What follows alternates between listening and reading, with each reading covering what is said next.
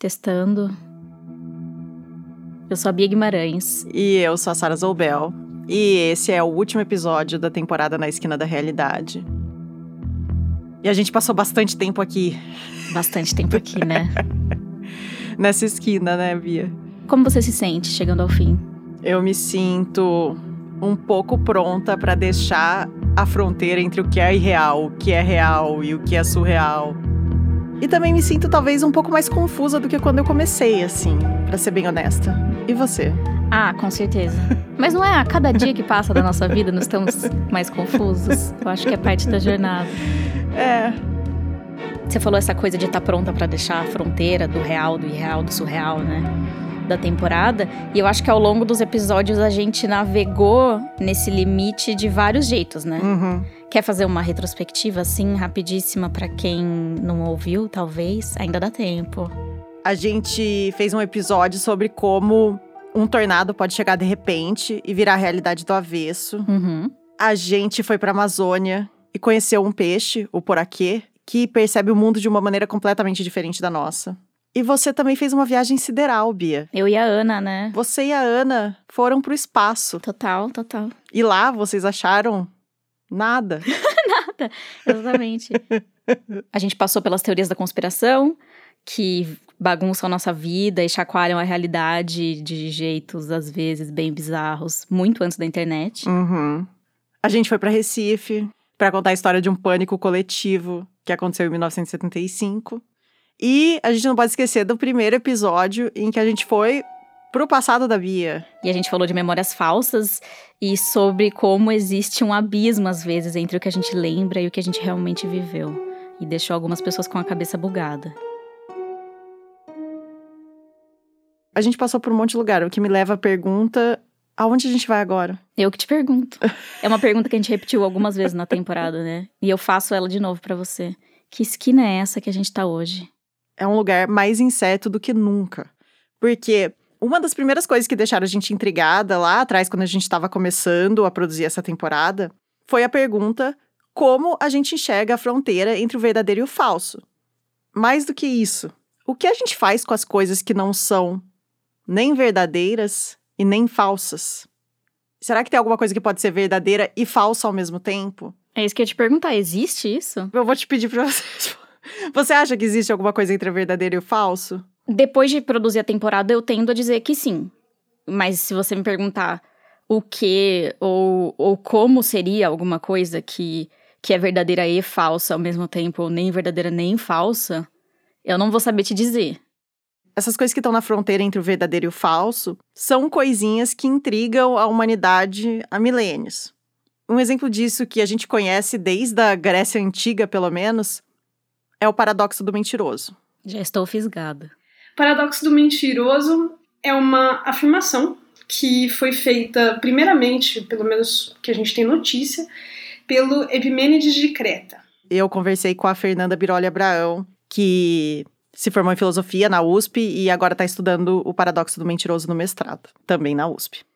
E ela me contou a história de um cara, um cara que viveu há mais de 2.500 anos atrás, por volta de 600 anos antes de Cristo. Hum. Então, imagina, né? Você tá lá em Creta, na Grécia, e você encontra o Epimênides e ele te diz: todos os cretenses são mentirosos. Todos os cretenses são mentirosos.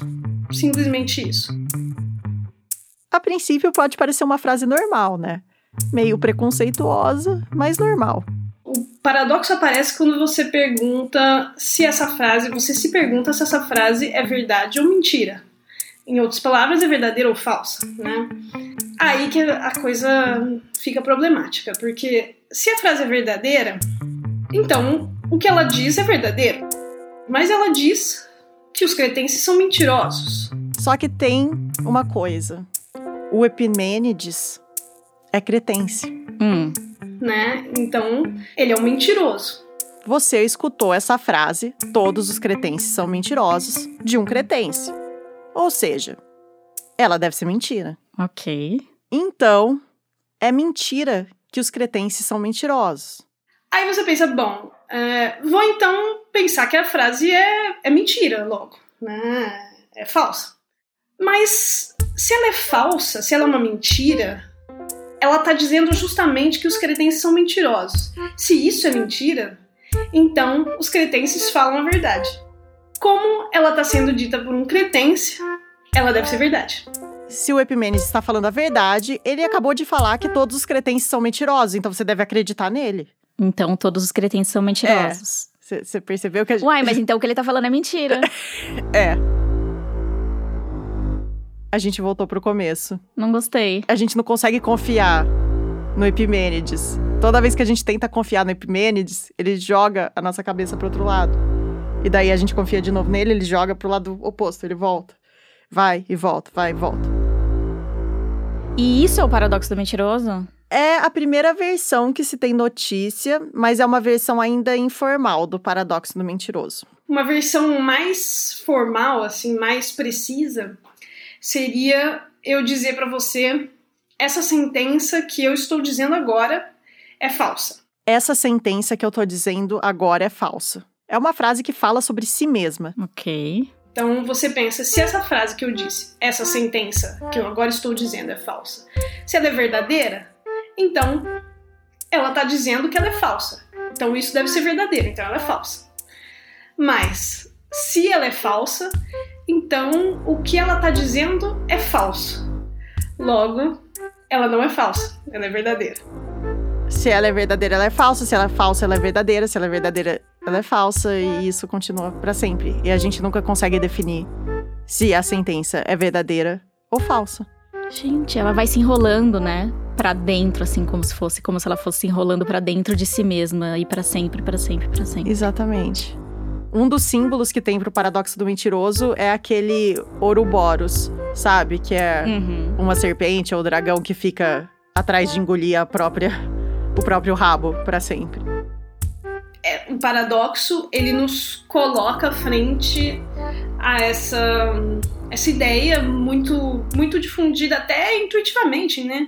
De que as coisas têm que ser verdadeiras ou falsas, de que, sei lá, existem dois blocos no mundo, um de, de coisas verdadeiras e o outro de, de coisas falsas, né? Afirmações verdadeiras e afirmações falsas, e, e que não há nenhum tom entre esses blocos. O paradoxo do mentiroso é essa frase que você não consegue dizer se é verdadeira ou falsa. O paradoxo do mentiroso, ele coloca uma incerteza fundamental. Né? Você tem uma coisa que é, que é ao mesmo tempo verdadeiro e falso, e, e como a gente falou antes, também não é nem verdadeira nem falsa. Uhum. E isso, do ponto de vista da lógica clássica, é um desastre. E eu conversei também com o Edélcio Gonçalves de Souza, que é o orientador da Fernanda e professor do Departamento de Filosofia da USP. E o Edélcio me contou um pouco sobre como o paradoxo do mentiroso é uma verdadeira tragédia para a lógica clássica. Sentenças contraditórias é uma doença para a lógica clássica, porque elas implicam qualquer coisa. Em outras palavras, se num argumento as premissas forem contraditórias, qualquer conclusão faz o argumento ficar válido. Isso é um desastre. Você quebra tudo e, e nada serve para nada. Então, Tem um termo latino para esse, é o ex falso quod libet. Do falso segue-se qualquer coisa. eles dizem que explode o sistema. É o que a gente chama em lógica clássica de princípio da explosão. Acabou, já era, foi pro espaço. Cabum, pou, pum. Isso. E, mas e aí, mas o que isso significa na, na- em, em termos, em outros termos, assim? O que significa, por exemplo, esse chute no balde que, a- que o paradoxo do mentiroso aponta? Então, na, na filosofia e na lógica, coisas como o paradoxo do mentiroso fazem os, os estudiosos terem que repensar o conceito de verdade, né?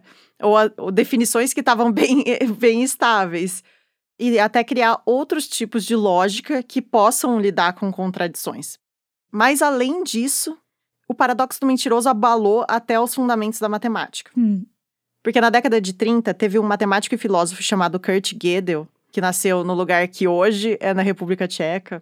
E ele simplesmente pegou o paradoxo do mentiroso A sentença do mentiroso, que diz essa sentença é falsa, né? e resolveu traduzir esse paradoxo para uma linguagem matemática. Levar isso para dentro da matemática. E quando ele fez isso, a coisa ficou um pouco feia.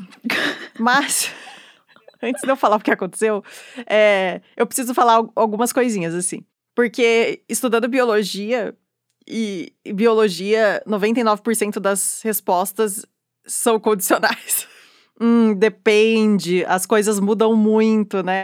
A gente tá acostumado com essa areia movediça, sabe, da ciência. Uhum. Mas eu imaginava a matemática não como uma areia movediça, e sim como um palácio nos céus, assim. Uma coisa brilhante, sabe? Cheia de ângulos retos e perfeito, e no seu esplendor. Uma coisa sem buracos, sem decisões. Celestial. Uhum.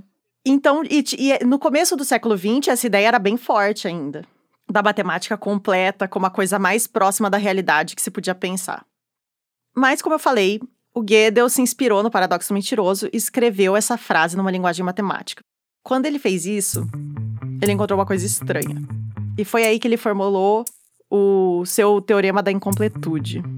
O que, que o teorema está falando? Que qualquer sistema formal que contenha um pouquinho de aritmética, ou seja, contenha os números naturais, esses números que a gente pode contar, e contenha poucas operações, como por exemplo mais, menos, é, vezes, divisão, ele vai conter uma sentença indecidível, ou seja, uma sentença que ele não vai poder provar, né? A gente não vai poder provar dentro do sistema como verdadeira nem como falsa.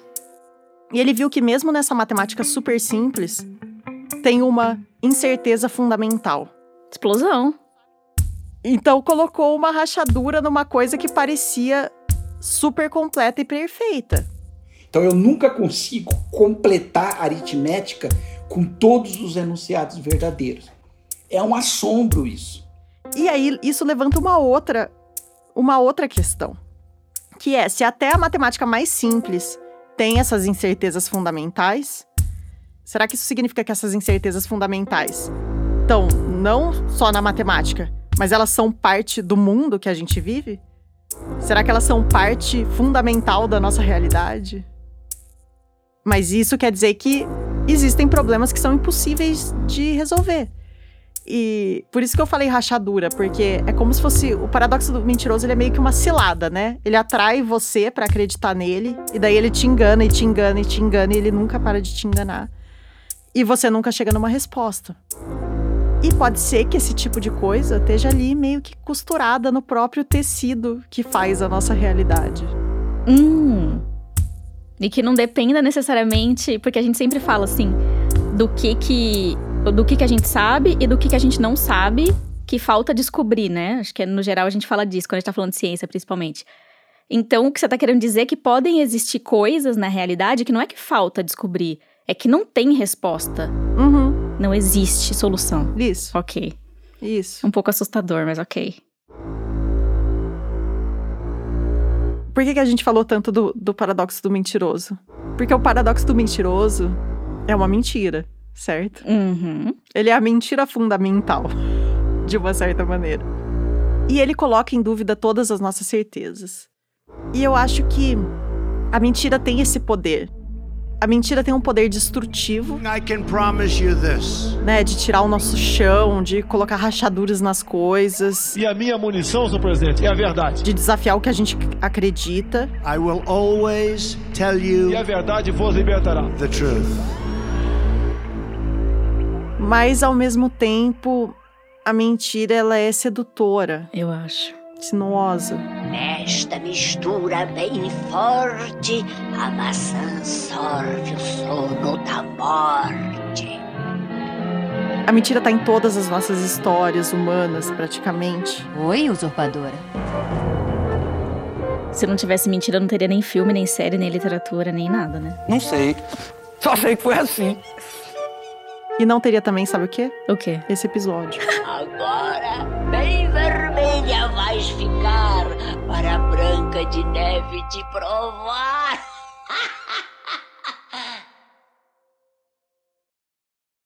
Olá, Ana. E seja o que Deus quiser.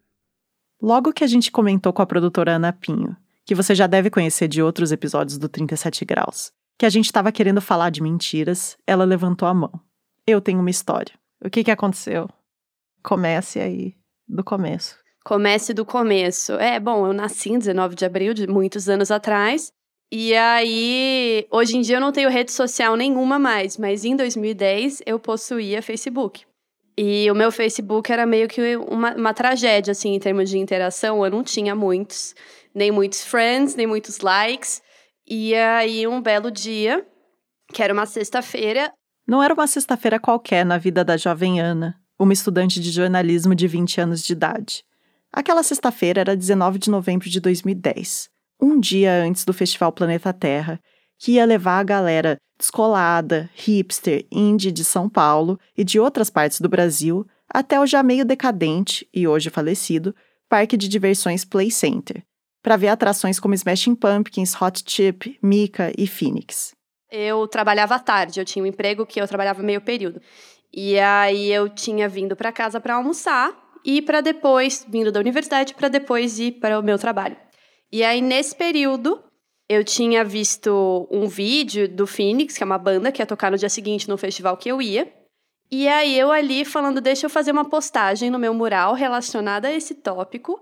É, caçar uns likes aqui, né? Vai que alguém comenta alguma coisa comigo, ninguém nunca fala nada nesse negócio. Phoenix é uma banda francesa entre o indie rock e o synth pop. Seja lá o que isso quer dizer. E aí eles têm carinha de, de franceses, roqueiros, assim. Listomania e If I Ever Feel Better eram algumas das músicas mais famosas deles naquela época. O, o vídeo que eu tinha visto e que eu postei no Facebook era um vídeo do show do Phoenix no Madison Square Garden, que é um lugar de show, uma arena de show muito famosa em Nova York. E ao final, na última música do show, apareceu o Daft Punk. As duas bandas são francesas, eles são amigos há muito tempo. Daft Punk era uma dupla de música eletrônica que ficou famosa a partir do fim dos anos 90. Tenho certeza que você já ouviu o hit One More Time. One more time. Ou mesmo aquela Get Lucky. Com Pharrell Williams. Eles também ficaram conhecidos por conta dos capacetes brilhantes espaciais que eles usavam nos shows e clipes. Às vezes é dourado, às vezes é prateado. Não é uma roupinha normal de motociclista. E o Daft Punk estava lá em Nova York e decidiu tocar na última música com o Phoenix. E o pessoal foi a loucura, porque o Daft Punk não tocava muito e tal.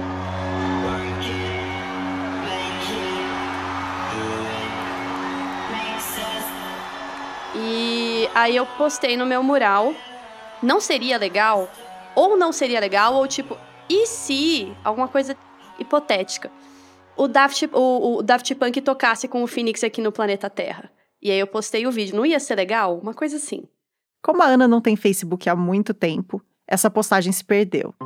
Mas depois, pensando melhor, ela chegou à conclusão de que a frase foi algo mais parecido com boatos que o Daft Punk vai tocar com o Phoenix amanhã no planeta Terra bem vê-se porque eu não tinha muitas interações. Você vê o nível de originalidade da postagem de utilidade pública dela. Na época, em alguns círculos sociais, era comum as pessoas usarem a expressão boatos que para falar de qualquer coisa. E no caso do post da Ana, ela diz que era para expressar um desejo. Ela adoraria que o Daft Punk aparecesse no palco do Phoenix e levasse o Play Center à loucura. A Ana sabia que era muito improvável isso acontecer.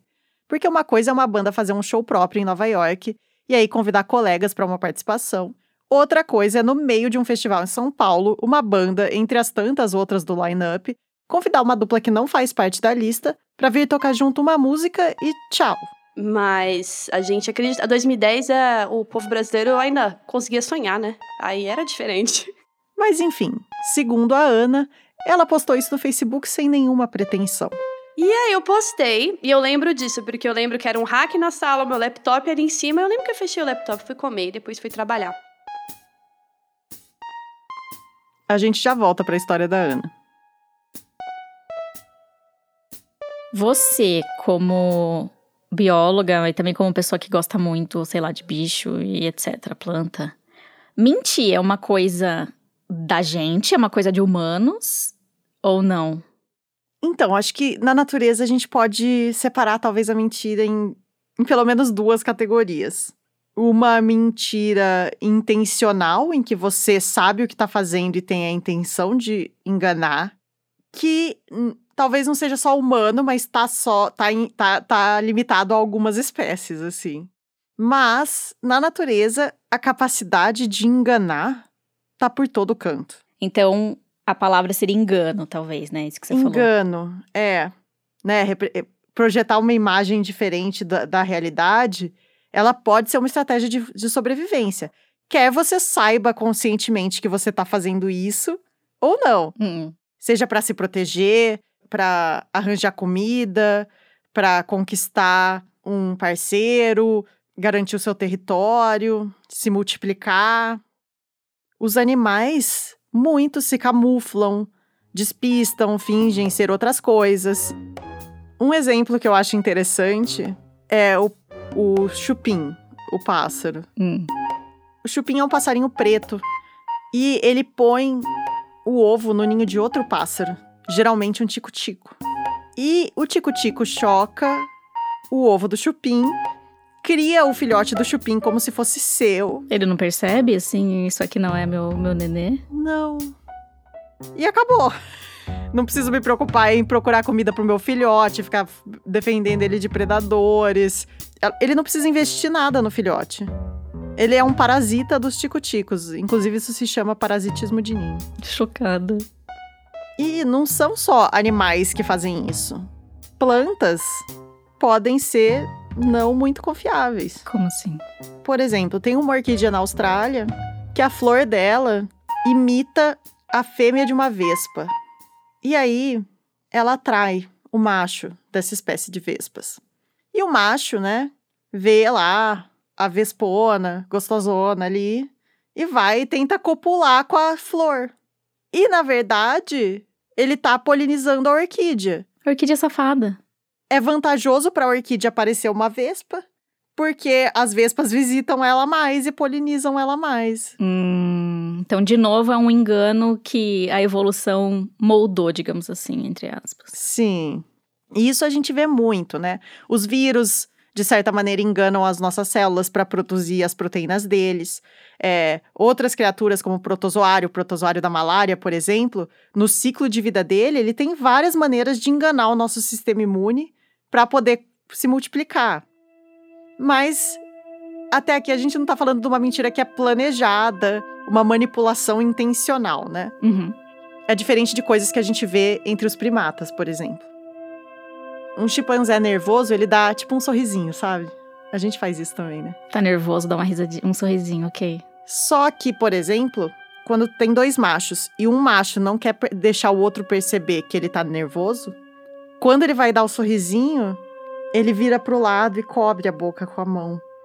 Ele tenta disfarçar, o que já é um, né, se você tá, tem um comportamento que você tá tentando ativamente disfarçar alguma coisa, já é uma forma mais sofisticada de mentir. Uhum.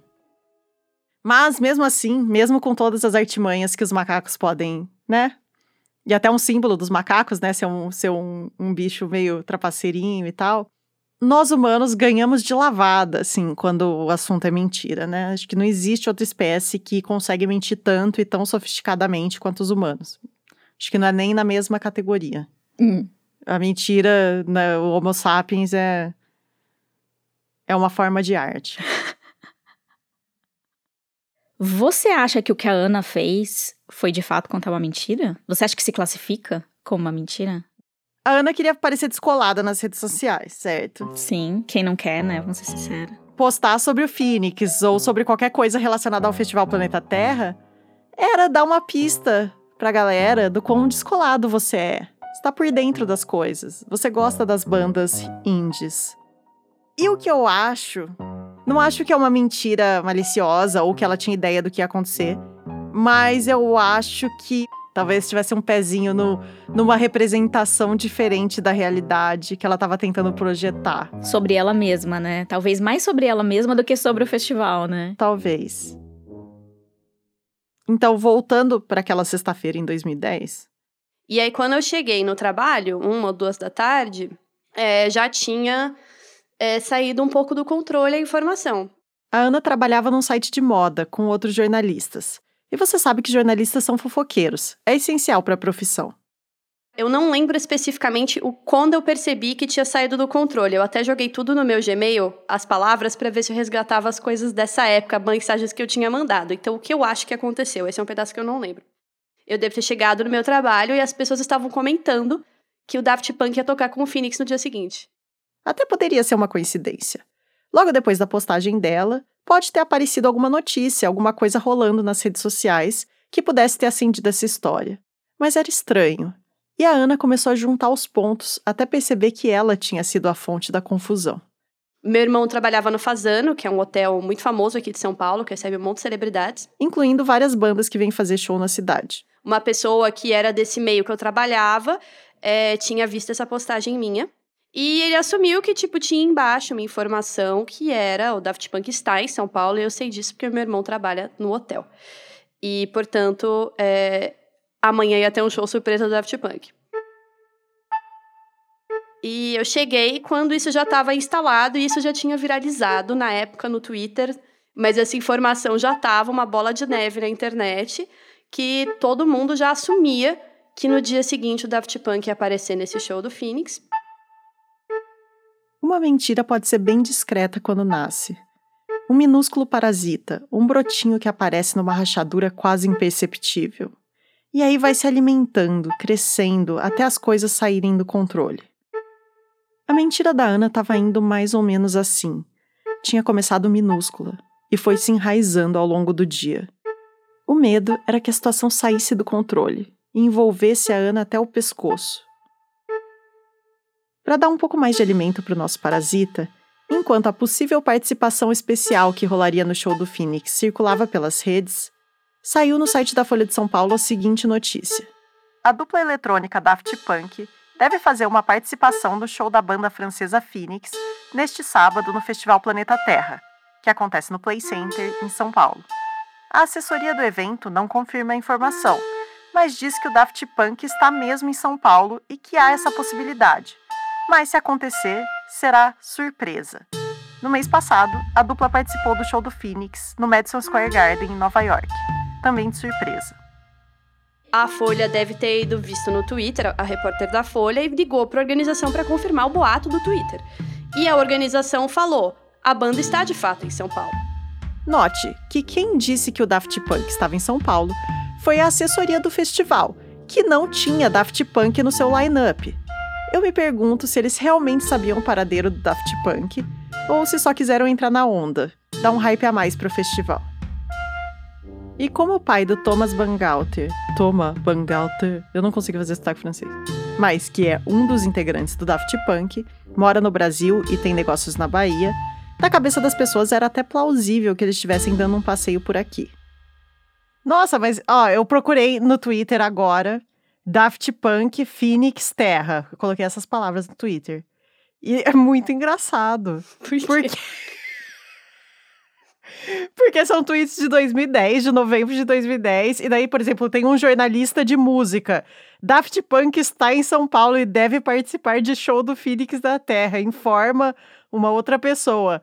Aí tem o artigo da Folha que você falou, links. Daft Punk deve participar do show do Phoenix do planeta Terra. MTV Brasil. Daft Punk pode subir ao palco com Phoenix amanhã no Festival Planeta Terra. Saiba por quê.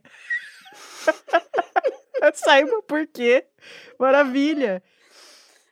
Eu tava muito empolgado pro Planeta Terra, porque ia ter Pavement, ia ter Smashing Pumpkins, e o Phoenix era uma, era uma banda meio assim, ah, tá lá, eu vou ver também. Esse é o Bruno Federovski, que na época também era estudante de jornalismo. Ele ficou animado com os rumores, mesmo desconfiando de que aquilo fosse mesmo acontecer. Ele, que não era muito fã do Phoenix, começou a pensar nesse show com outros olhos já imaginando aqueles capacetes brilhosos surgindo no palco. E eu lembro que, assim, no meu pequeno grupo de conhecidos que gostavam muito de festivais e que frequentavam festivais, grupo de quem sou próximo até hoje, e muitos dos quais lembram disso bem, foi a notícia do, do mês, isso. Para nossa vida, que não tinha grandes dimensões, aquilo foi imenso. Isso foi meio que assim, entendeu? Nesse período de 5, 6 horas do meu almoço. E aí, no fim do dia, já tinha virado uma coisa muito louca, que era, já tinham visto começaram a falar que estavam vendo o Daft Punk por todos os lugares da cidade.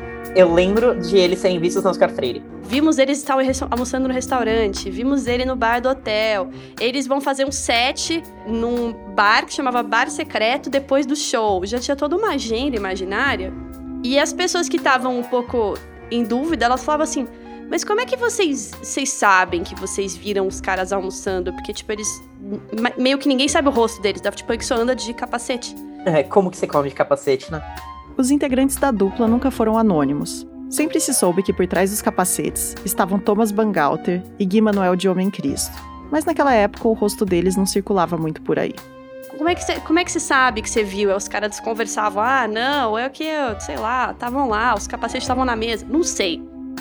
Eu sei que quando eu cheguei no trabalho, já tinha começado a desenrolar, e quando eu saí do trabalho, eles já tinham uma agenda completa. No dia seguinte, eles já tinham comido em vários restaurantes, frequentado vários bares, várias galerias de arte durante aquela sexta-feira, e todo mundo tinha visto o Daft Punk, e era claro que o Daft Punk ia estar lá amanhã. Talvez isso fosse obra de alguma autoilusão, ou até do viés de confirmação, aquela tendência que a gente tem de procurar por aí ou dar mais atenção às coisas que corroboram as nossas próprias hipóteses ou crenças. Um capacete brilhando à luz do sol? Pronto, Daft Punk. Ou talvez não. Vai ver, as pessoas estavam só mentindo mesmo. Não, e pensa, tentando me colocar no lugar da pessoa. Se essa pessoa acerta, ela vai ser eternamente conhecida como uma pessoa que deu oi pro Daft Punk no Oscar Freire, né? Se eu entrasse nessa mentira, se eu tivesse me convencido a mentir, eu acho que aí eu, assim, já pôs o pé na água, né? eu falaria que eu abracei, sabe? Falaria tudo. Mas muita gente entendeu que aquilo era podia ser uma piada e começaram a falar: ah, não, também viu o Daft Punk no Estadão Lanches, comendo sanduíche de pernil. Com certeza, o Daft Punk tá aqui no metrô do meu lado. Começou a virar a zoeira. Entre um alívio cômico e outro, a Ana chegou em casa no fim do dia com um misto de sentimentos. Eu fiquei, em primeiro lugar, absolutamente em pânico, né? Porque eu falei: se descobrirem que sou eu, eu vou levar uma bronca de alguém. Mesmo que a notícia tivesse se espalhado sem nenhuma conexão com o post inicial do Facebook dela, no fundo, ela tinha a impressão de que a qualquer momento alguém apontaria o dedo. Foi ela! Foi ela que inventou que o Daft Punk ia aparecer no show do Phoenix amanhã. E eu só ia nesses festivais porque minha irmã trabalhava com organização de eventos e os amigos dela também. Então a gente ganhava os, os ingressos, eles se davam os ingressos dos eventos para eles irem. E eu tava em pânico que o cara do evento no dia seguinte ia descobrir que era eu, porque eu tava achando que tava dando uma imensa dor de cabeça para ele essa história. Os bons mentirosos não são pegos. Eles só assistem à confusão de camarote. Ela esperava que fosse assim. Então eu tava nervosa, mas ao mesmo tempo, depois eu fui ver os meus e-mails e eu tava um pouco entusiasmada com a história de que tinha ido longe, assim. Eu tava um pouco orgulhosa dessa situação ridícula. E por cima de tudo, tinha também uma pitada de esperança já tinha virado um turbilhão tão grande que eu falei, talvez eles estejam. E a minha piadinha eu tenha acertado sem querer, assim, meio que uma coisa é, visionária, assim. Que eu ia ser redimida através dos, do, das linhas tortas que Deus escreve. Seria perfeito. Porque no fim das contas, ela queria mesmo ver o Daft Punk no palco. Já no fim da tarde da sexta-feira, eu mando um e-mail, porque eu peguei no meu Gmail pro meu irmão. Lembrando que o irmão dela trabalhava no Hotel Fazano, que hospeda muitos famosos em São Paulo. E eu falo assim: será que eles não estão aí, tipo, de verdade, a gente que tá cego? Vê se tem esses caras tão hospedados aí. Aí eu joguei os nomes. Aí ele foi olhar e falou: cara, não tem ninguém com esses nomes aqui, talvez eles estejam no outro hotel de luxo, que é um outro hotel que fica aqui perto. Aí eu falei: tá bom, né? Possível que estejam, sei lá, deixa pra lá. Então ela foi dormir com esses sentimentos todos na cabeça. O único jeito de descobrir a verdade era esperar o festival, no dia seguinte. Depois do intervalo, o dia seguinte.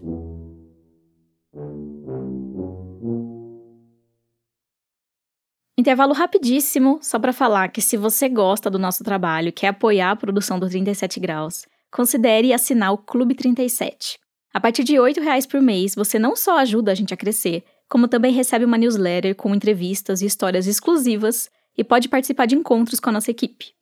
E mesmo entre as temporadas do podcast, essa, por exemplo, já está acabando, a newsletter e os encontros vão continuar.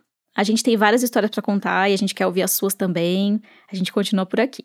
E aliás, no nosso próximo encontro do Clube 37, que vai ser na semana que vem, dia 10 de dezembro, vai ser também a gravação do episódio especial Bia e Sara Respondem, aquele clássico em que você manda pergunta e a gente responde. E ainda dá tempo de assinar o Clube 37 para poder participar do encontro e aparecer no episódio fazendo a sua pergunta pra gente. Então, para saber mais, acesse a nossa página no Apoia-se. É apoia.se barra Clube 37. Tem o link na descrição do episódio. O 37 Graus é financiado em parte pelo Instituto Serrapilheira, que apoia a ciência e a divulgação científica no Brasil. Ao longo da temporada, a gente compartilhou trailers de alguns dos podcasts apoiados pelo Instituto, mas tem muitos outros projetos. Vale a pena conhecer no site do Instituto Serrapilheira, serrapilheira.org. Agora sim, sábado, 20 de novembro de 2010, dia do Festival Planeta Terra em São Paulo. No sábado eu acordei achando que talvez eu tivesse acertado sem querer. Teve um breve momento entre o primeiro dia e o segundo dia que você acreditou que o Daft Punk poderia ser uma realidade. Eu acreditei demais, eu acreditei demais. Conforme ia chegando a hora H, a história da participação do Daft Punk no show do Phoenix ia ficando ainda mais mirabolante.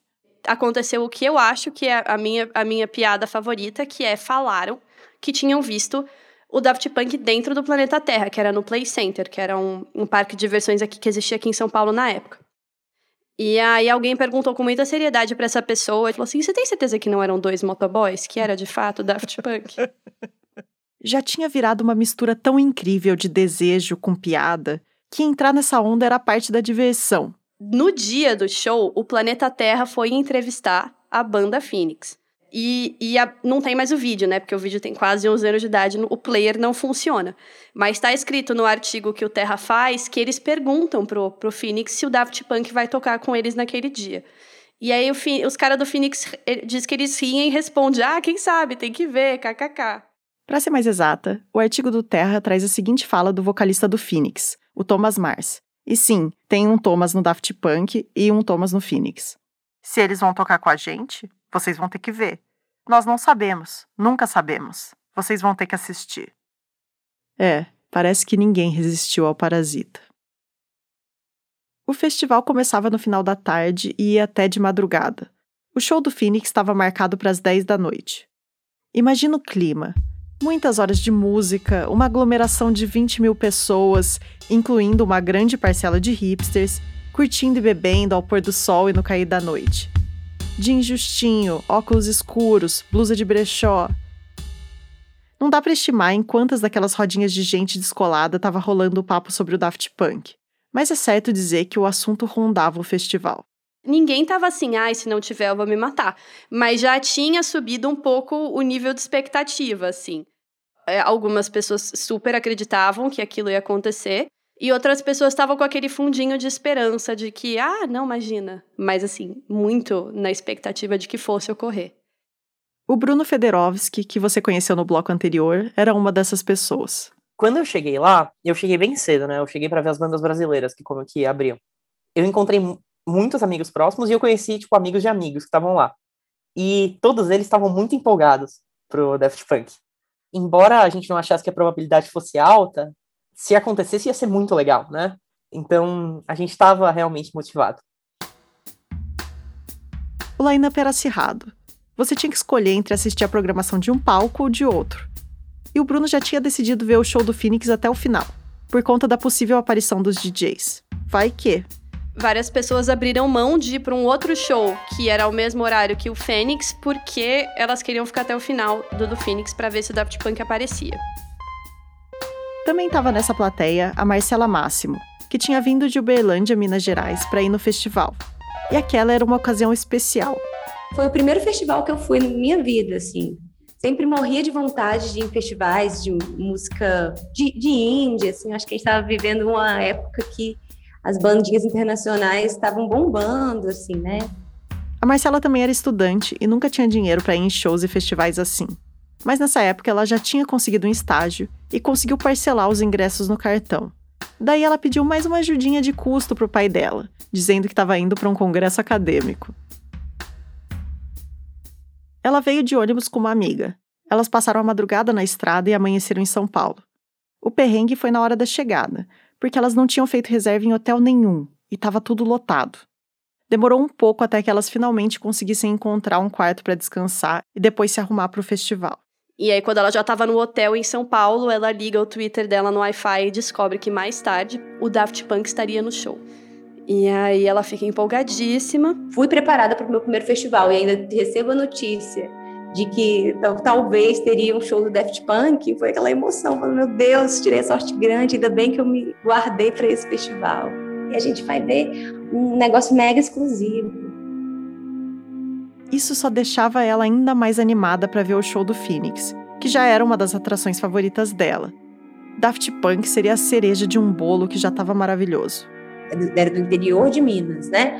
Então, um negócio mais pacato e tal. A gente chegar num, num festival em São Paulo, uma galera diferente, estilosa. Eu acho que todo o ambiente mesmo me deixou bem encantada, assim, sabe? Inebriada. E pensar que eu ia ver pela primeira vez é, atrações internacionais. Enquanto a Marcela se deliciava com as novidades, a Ana chegava no festival apreensiva. A irmã dela trabalhava com produção de eventos e tinha conseguido os ingressos com amigos que estavam na organização do festival. E elas iam ficar numa espécie de camarote patrocinado por uma marca de whisky, onde também estariam outros amigos da irmã dela.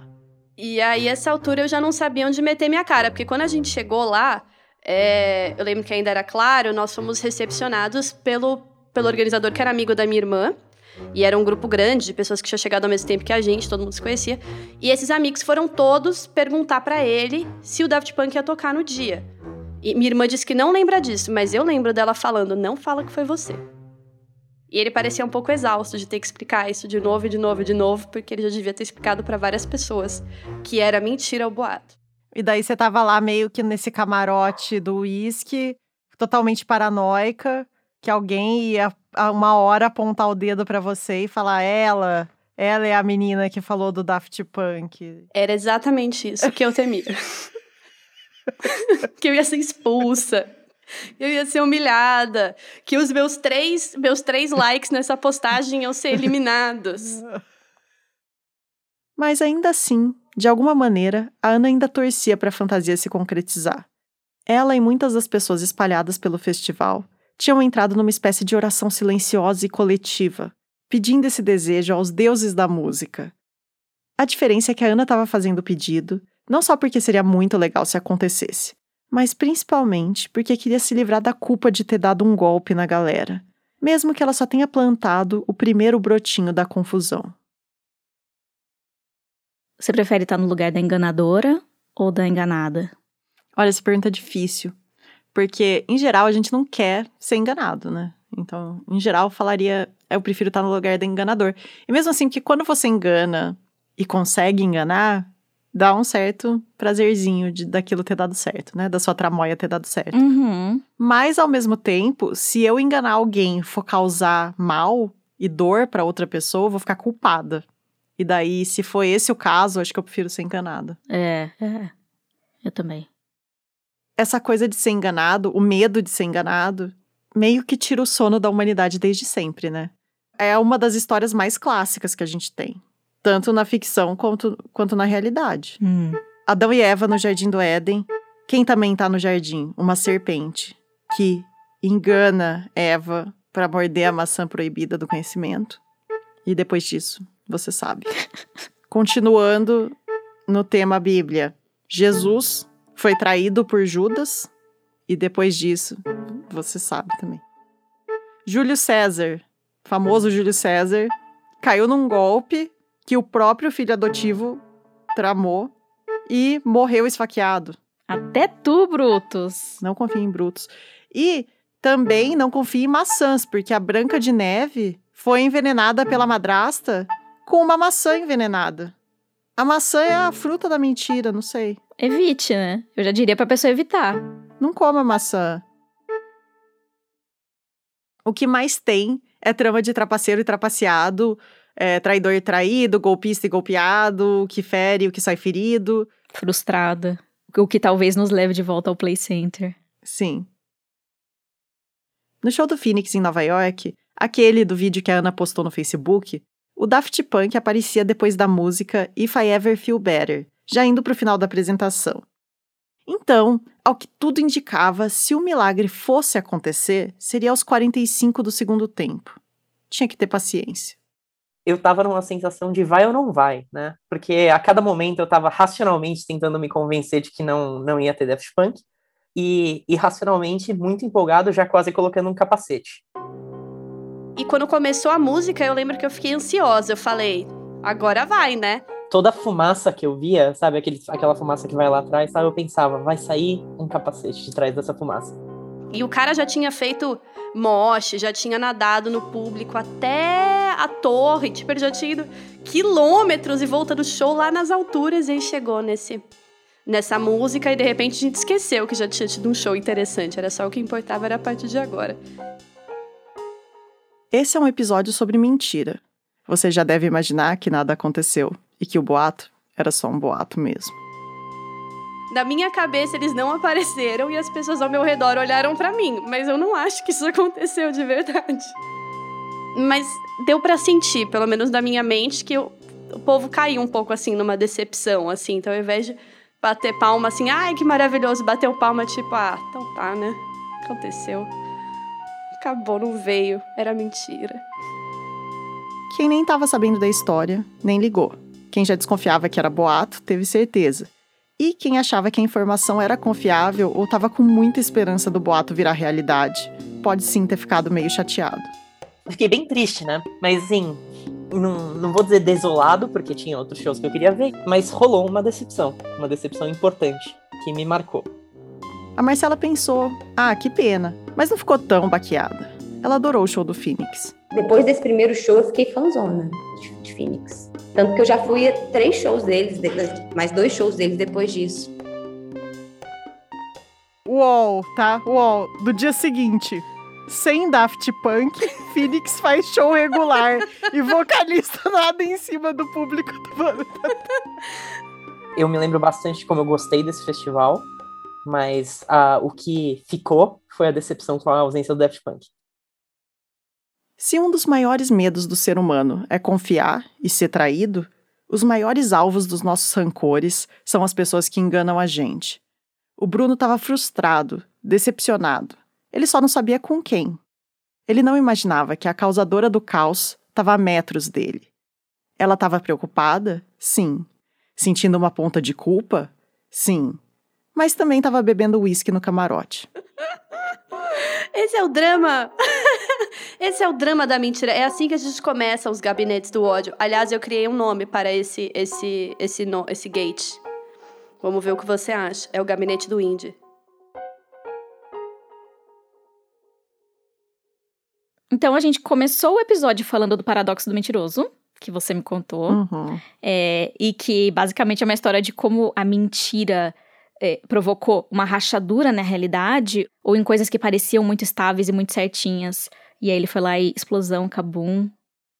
E aí a gente foi parar na história da Ana, uhum. que a partir de uma pequena fantasia, talvez com o pé no boato, uma pequena, um pequeno brotinho de inverdade, atravessou uma rachadura, foi enraizando e degringolou tomando proporções com, com, pequenas consequências, se não gigantescas, mas consequências que a Ana jamais esperava quando ela fez aquele post no Facebook.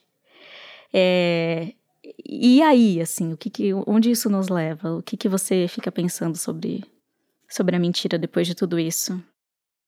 O que eu fico pensando é que eu acho que a mentira é uma força muito poderosa que tem o poder de moldar a nossa realidade. Hum. E depois disso, eu fiquei me perguntando como seria o um mundo se não existisse a mentira?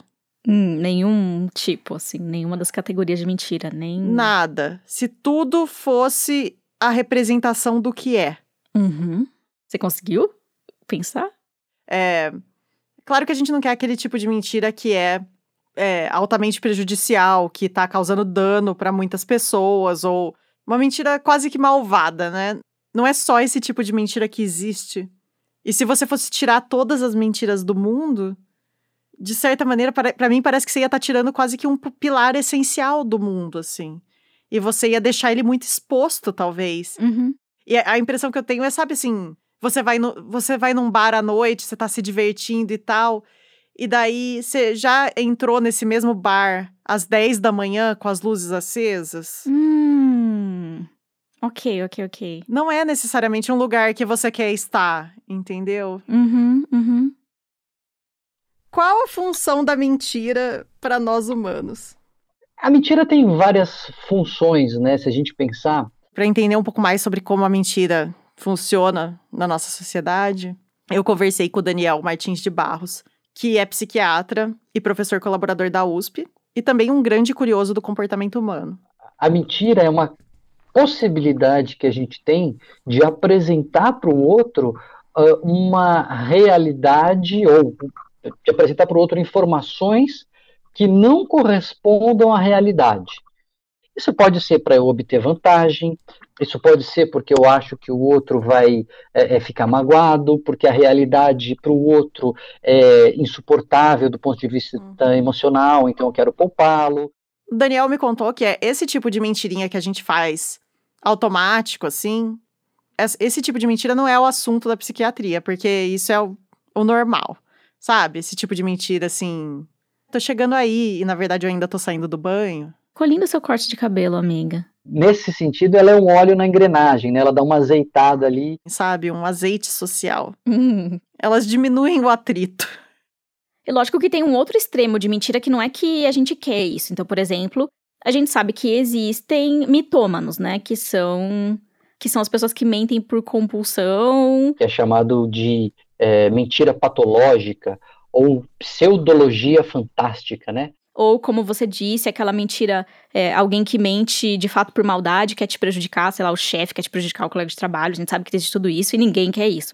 É, mas se você pensar, então, sem esse azeite social, quão complicado seria, assim, viver com 100% de sinceridade, assim, é o que você falou, assim, não, não consigo nem imaginar. É... Ah, quer ir no cinema comigo? Não, não quero.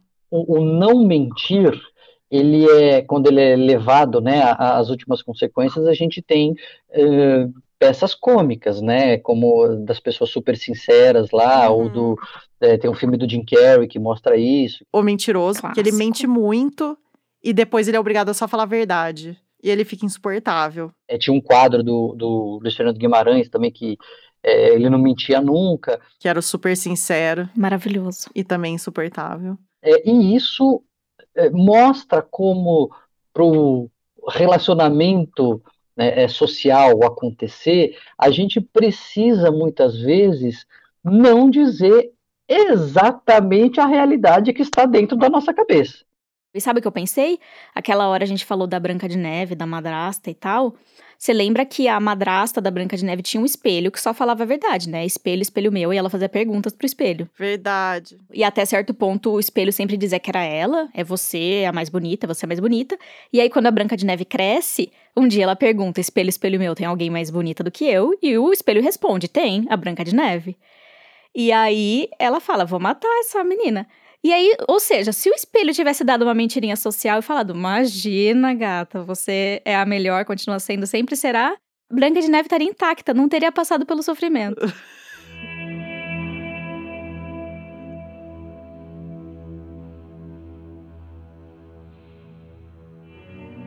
A irmã da Ana, que trabalhava com produção de eventos, e o irmão dela, que trabalhava no Hotel Fazano, nem lembram direito a história do Daft Punk de 2010. O produtor do Festival Planeta Terra, que a Ana ficou constrangida ao encontrar naquele dia, também não tem muitas recordações, o que é uma surpresa para ela. Por sorte, os ingressos já estavam todos esgotados, então não teve ninguém que pagou e se ferrou. E foi um dia antes do show e, tipo, as pessoas esqueceram rapidamente. Nem todas. Tem gente que não esquece da decepção. O Bruno não tá nesse episódio por acaso. Não é qualquer uma das 20 mil pessoas que estavam no Play Center naquele dia. Ele também estudou jornalismo na USP e virou amigo da Ana um tempo depois do festival, sem saber que esse era o rosto da serpente que tinha armado contra ele. Como é que foi que você. Se você se lembra de como é que você descobriu que eu tinha a ver com isso? Lembro, eu lembro do momento exato. Eu vou colocar um pouquinho de contexto aqui antes, que é eu voltava de ônibus da USP, e aí, como você era nova e você parecia uma pessoa legal, algumas vezes eu pegava o mesmo ônibus que você e a gente ia conversando. E aí, uma das primeiras vezes que a gente foi, você contou que gostava de música, você contou que cobria moda, que cobria alguns festivais. E eu falei, ah, legal, né? E comecei a comentar de festivais e a gente falou do planeta Terra. E aí você não falou nada. Imagina porque você achou que ia perder um amigo muito cedo, se contasse. ok, tranquilo. Aí teve uma vez que a gente tava, eu acho que numa festa na casa de uma amiga em comum nossa, Cheyenne, e eu comecei a falar de Billie Holiday. E aí a gente começou a falar de Billie Holiday, isso voltou pra música, e aí uma hora você falou assim: Sabe aquele planeta Terra? Sabe aquele show? Então eu acho que fui eu que comecei esse boato. E aí eu fiquei puto. Minha reação imediata foi ficar puto. Porque na minha cabeça eu atribuí toda a decepção a você. E eu não sei se eu superei isso até hoje. Eu não sei, assim, eu acho que a nossa amizade, ela é mais limitada do que ela poderia ser por causa desse momento, por causa disso que você fez. De certa forma, o plano inicial da Ana deu certo. Digamos que ela ganhou certa fama e reconhecimento em certos nichos da cidade. Alguns amigos meus gostam muito dessa história e usam essa história quando tem um, sei lá, um break numa conversa com alguém, entendeu? Sabe quando fica aquela aquela coisa chata que ninguém tem um papo com alguém e aí alguns um punhado de amigos meus preenche esse espaço com Você lembra daquela história do Daft Punk no planeta Terra? Eu conheço a pessoa que inventou esse boato. Eu já contei tantas vezes em date essa história, tantas vezes. Eu recebo essas mensagens uma vez por mês. KKK ouvindo Daft Punk, lembrando da sua história. E eu tô vendo aqui que tem pessoas que anos depois ainda estão comentando disso. Como um, é um evento na vida de certas pessoas. Eu consigo ver isso aqui, ó. Tipo, as pessoas comparam outras notícias como quando falaram que o Daft Punk ia tocar com o Phoenix em 2010 do planeta Terra. Ou seja, virou de certa forma um um meme até, né, na internet. Virou pra uma, pra uma coisa específica. Ah, eu tinha marcado um antes de vir pra cá, peraí. Deixa eu ver se tá aqui ainda. Que é de abril, 15 de abril de 2013. Aí o Felipe JB, dois emojis, diz: Até hoje estou no aguardo do aparecimento do Daft Punk no show do Phoenix do Planeta Terra. Mesmo tendo tido só uns três likes na postagem inicial, dá para dizer que a Ana viralizou. Missão cumprida. E já faz alguns anos que ela não tem rede social nenhuma. Se tem alguma coisa mais descolada que isso, eu não sei o que é. é e o Daft Punk terminou em 2021 por conta deles terem acabado, né?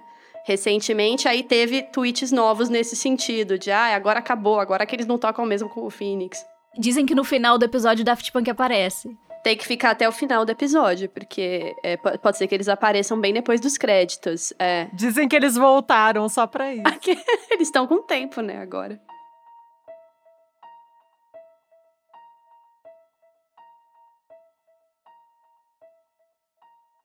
Esse foi o último episódio da nossa temporada na Esquina da Realidade. Férias. E, para não falar que acabou tudo, em breve a gente vai fazer o especial Bi e Sara Respondem. Então, se você tiver perguntas pra gente sobre o 37 graus, sobre a temporada, algum episódio específico. Então você pode mandar nas nossas redes sociais, que a gente tá na arroba 37podcast no Twitter e no Instagram. Ou também pode mandar por e-mail no contato arroba laboratório37.com.br.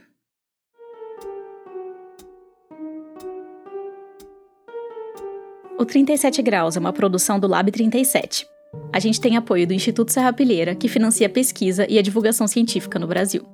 A produção desse episódio é da Sara Zoubel e da Ana Pinho. O roteiro foi feito pela Sara e por mim, Bia Guimarães. O desenho de som foi feito por mim, a trilha sonora é do Gabriel Falcão e a ilustração de capa é do Estúdio Rebimboca. Os créditos completos e materiais de referência desse episódio estão no nosso site 37grauspodcast.com. Só ia te falar que eu. Eu inventei o, o boato pra gente espalhar. Ah, é? É. Porque tem a música Get Lucky, uhum. que é do Daft Punk, feita em 2013, três anos depois do Festival Planeta Terra dessa história. E aí a música diz o quê? Like the Legend of the Phoenix, certo? Nossa, Legend of the Phoenix foi a lenda da Fênix. É, porque vamos lá. O que significa Like the Legend of the Phoenix? Como a lenda da Fênix. Mas você pode interpretar como? Como a lenda do Phoenix, da banda Phoenix. E qual é a lenda da banda Phoenix? A lenda da banda Phoenix é que o Daft Punk ia aparecer no final do show. E aí é o quê? É o Daft Punk entrando na piada, entrando na onda, três anos depois, e concretizando em música aquela história. É, esse é o, é o boato que eu pretendo começar a espalhar a partir de hoje.